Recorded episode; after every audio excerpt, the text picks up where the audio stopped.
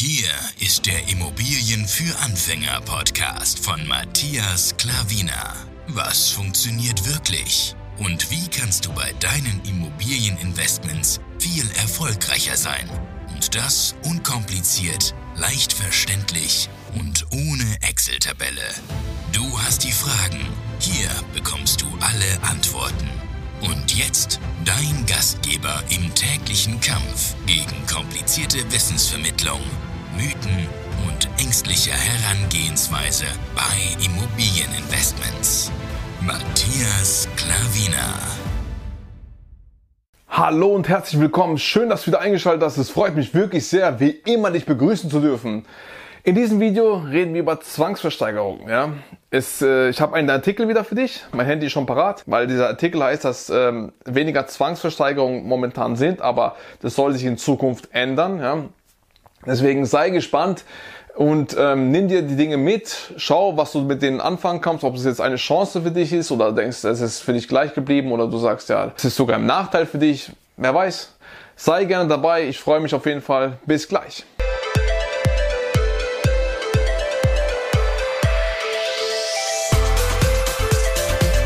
Hier noch eine Empfehlung für dich. Mein Buch Vermögen und Freiheit durch Immobilien über 200 Seiten voller Content für dich, wie du als Anfänger durchstartest und erfolgreich investierst. Das ist wirklich so.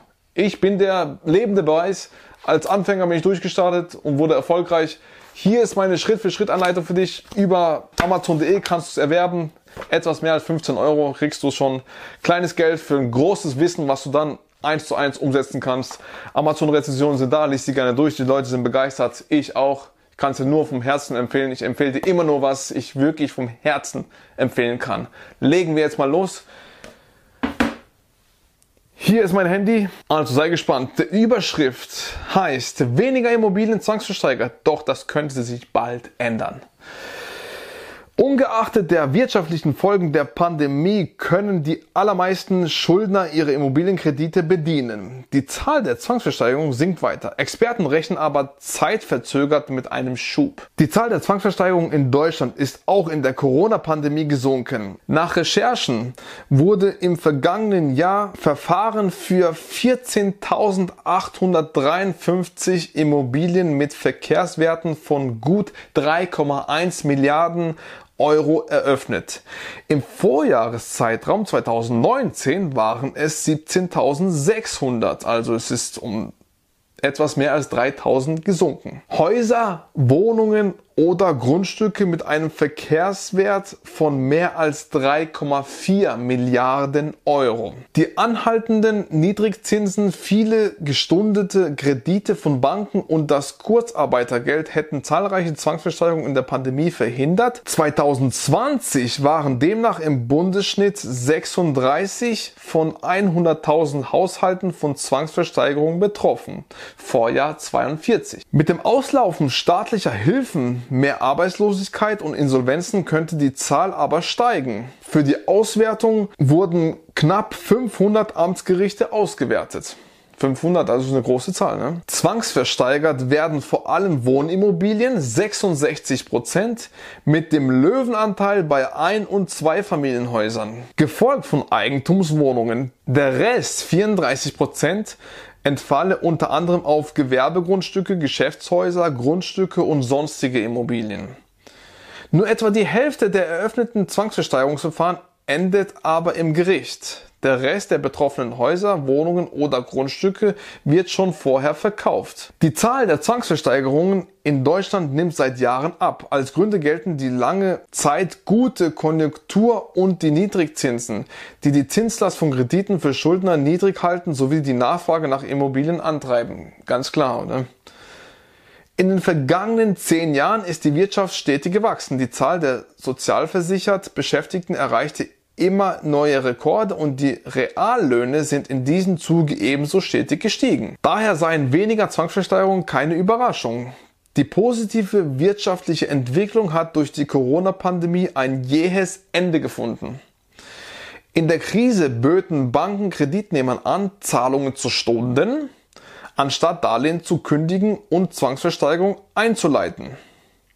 Auch seien viele Termine für Zwangsversteigerung wegen Versammlungsverboten in der Pandemie abgesagt worden. Wegen des Konjunktureinbruchs und der gestiegenen Arbeitslosigkeit, gerade in der Autoindustrie, sei zeitverzögert wieder mit deutlich mehr Zwangsversteigerung zu rechnen. Die Corona-bedingten Kündigungen von Krediten erwarten wir erst ab der zweiten Jahreshälfte 2021 und besonders 2022, also im nächsten Jahr, da die Bearbeitungszeiten bei Banken und Gerichten sehr lang sind. Im vergangenen Jahr wurden Immobilien im Verkehrswert von gut 212.000 Euro versteigert nach durchschnittlich 195.000 Euro im Vorjahr. In Hamburg und Berlin waren die Werte am höchsten, in Sachsen-Anhalt am niedrigsten.